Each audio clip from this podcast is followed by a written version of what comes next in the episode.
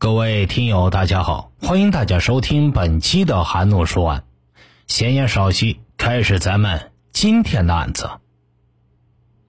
这是一个虐心而感人的真实案件。当女儿在国外不幸被害时，一个父亲能做什么？这个执着的法国父亲用了整整三十年时间，与不公平的司法抗争，终于把凶手押上了法庭。这个父亲名叫安迪·班贝奇，出生于1938年，是一个波兰后裔的法国人，职业是一名会计。上世纪70年代初，班贝奇与妻子丹尼和他们的一儿一女住在摩洛哥，在这里，他们遇见了一个叫迪特·科拜的德国医生。科拜在德国领事馆工作，是个帅气的离婚男人。班贝奇的妻子不久便和他发生了婚外情。一九七七年，妻子与班贝奇离婚，嫁给了科拜，生活在德国巴伐利亚州林道市。两个孩子被判给了妻子，从此科拜成了他们的继父。一九八二年夏天，噩耗突然传到了班贝奇的耳中：十四岁的女儿卡琳卡意外死亡。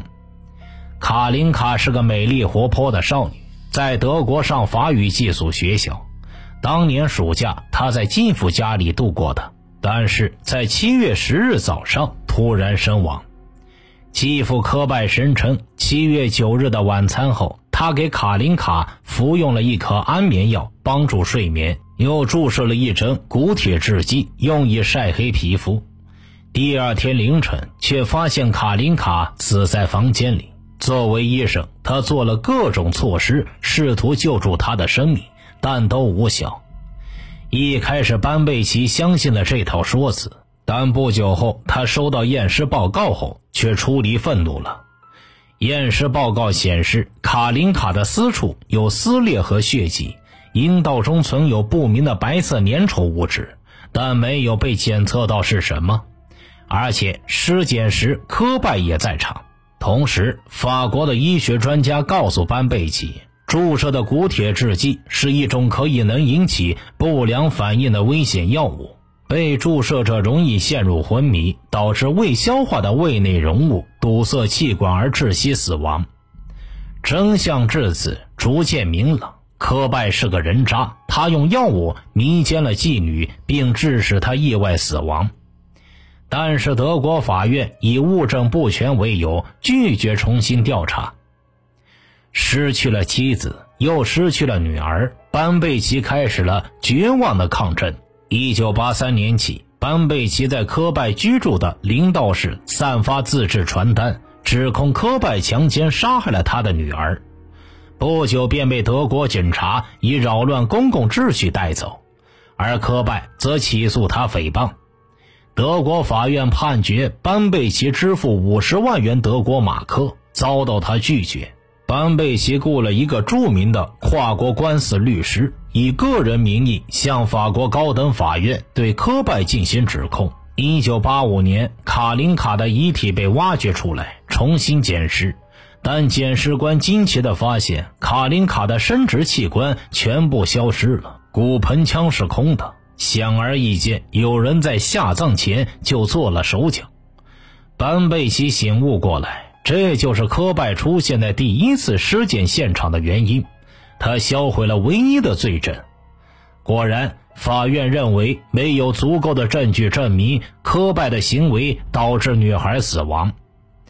班贝奇不屈不挠，继续利用一切方法向外界披露控诉。一九八八年，法国终于重启调查，罪证确凿。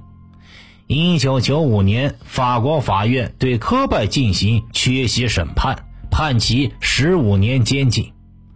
但是这一裁决是纸上谈兵，德国拒绝引渡科拜到法国。一九九七年，峰回路转，科拜因为在诊所对一名十六岁女病人性侵，在德国被捕。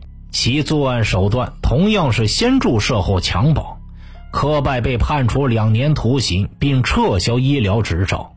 另外，还有几名少女受害者出庭作证，受到同样的遭遇。顺便一提，直到这时，那个傻乎乎的班贝奇的前妻才开始醒悟，离开了这个禽兽医生。二零零六年，科拜再度入狱，这次是因为非法行医，被判处二十八个月徒刑。但是班贝奇的目的是让科拜回法国接受制裁。但虽然法国下了国际通缉令，德国始终拒绝引渡，那该怎么办呢？眼看通缉令截止到二零一二年就要到期，他走出了最后一步。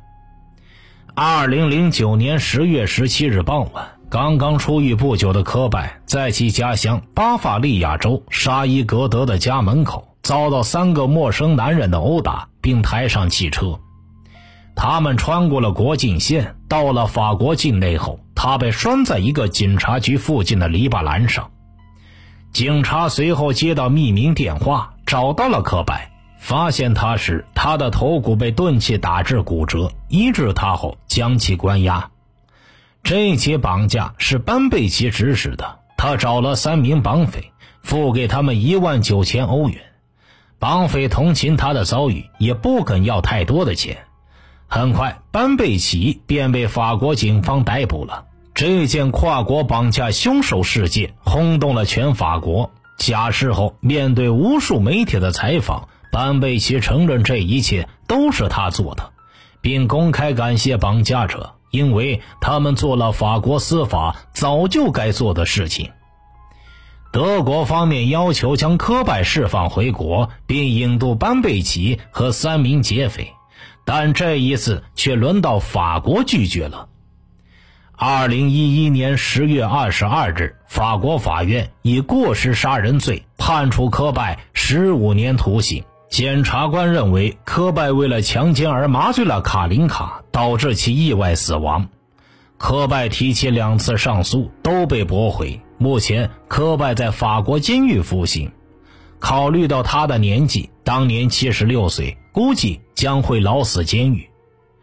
班贝奇则因绑架罪被判处一年徒刑，此时他七十三岁。这时距离卡琳卡之死已经三十年之久。为了替女儿复仇，班贝奇放弃了一切。他提早退休，花光了所有积蓄。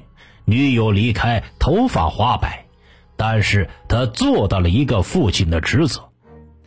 正义或许会迟到，但不会缺席。是一句著名的法国谚语，但这对于班贝奇来说就是一句屁话。不抗争，正义就会缺席。这轰动一时的案件被法国之后拍成了电影，名叫《以女儿失明》。感兴趣的听友可以微信公众号搜索并关注“说书人韩诺”，回复数字二百就可以观看该电影的解说了。电影的结尾，父亲独自催人泪下。女儿，今年你四十四岁，我很想你。在法治精神熏陶下的父亲，只是完成了法律意义上的惩罚，而不是简单的以暴制暴，这才是真实的正义。若是这位父亲冲动一些，直接买把枪报了这仇，手刃仇人，岂不是更爽？可是他并没有，他要的是一个真相，要向全天下人宣布这个人的罪行。为了这个信念，他执着了三十年，人生也不过百年如此。听大案要案，观百态人生，欢迎留言、转发、点赞。好了，这个案子就为大家播讲完毕了，咱们下期再见。